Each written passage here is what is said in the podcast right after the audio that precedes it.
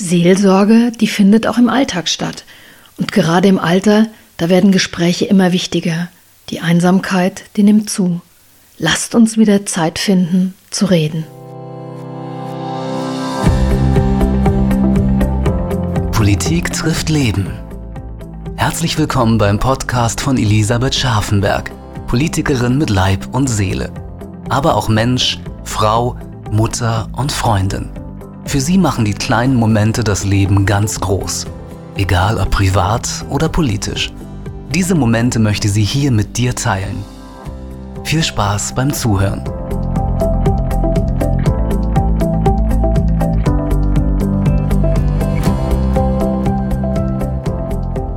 Welche Seelsorge braucht das Land?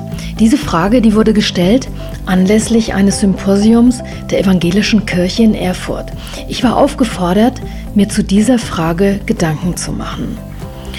Und als Pflegepolitikerin, da stand für mich dabei nicht die kirchliche Seelsorge im Vordergrund. Seelsorge, die hat für mich viele Gesichter. Sie findet dort statt, wo Menschen aussprechen können, was ihre Seele belastet. Das kann beim Hausarzt sein, im Hospiz und manchmal einfach mitten im Alltag.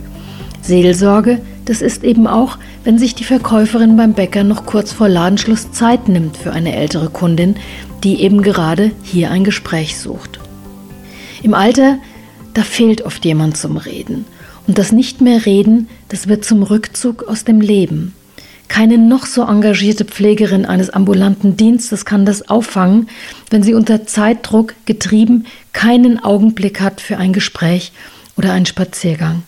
Und dabei ist es das, was sich Menschen erhoffen und auch brauchen, wenn sie einsam sind. Was wir brauchen, wenn wir seelisch am Abgrund stehen. Wir hoffen auf jemanden, der zuhört. Fallpauschalen, Minutenpflege, Fachkräftemangel, sie bestimmen oft den Alltag im Pflegeheim oder im Krankenhaus. Und daran, da hat auch das Pflegestärkungsgesetz 2 nichts geändert. Eine weitere Röntgenaufnahme, die geht immer.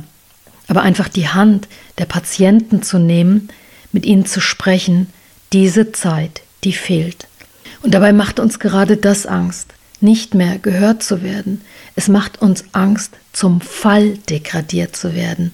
Es macht mir Angst, nicht mehr als fühlend, als denkend, als Seele wahrgenommen zu werden.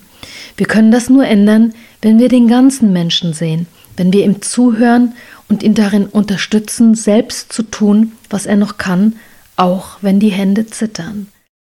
Gerade führe ich eine Umfrage durch zum Thema Was beschäftigt Pflegekräfte? Über 4500 Pflegekräfte haben mir darauf Antwort gegeben.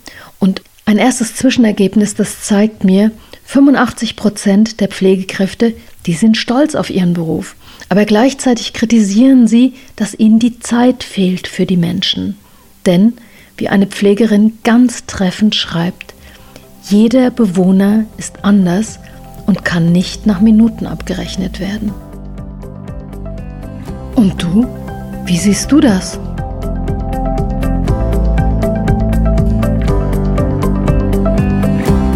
Vielen herzlichen Dank, dass du heute wieder dabei warst.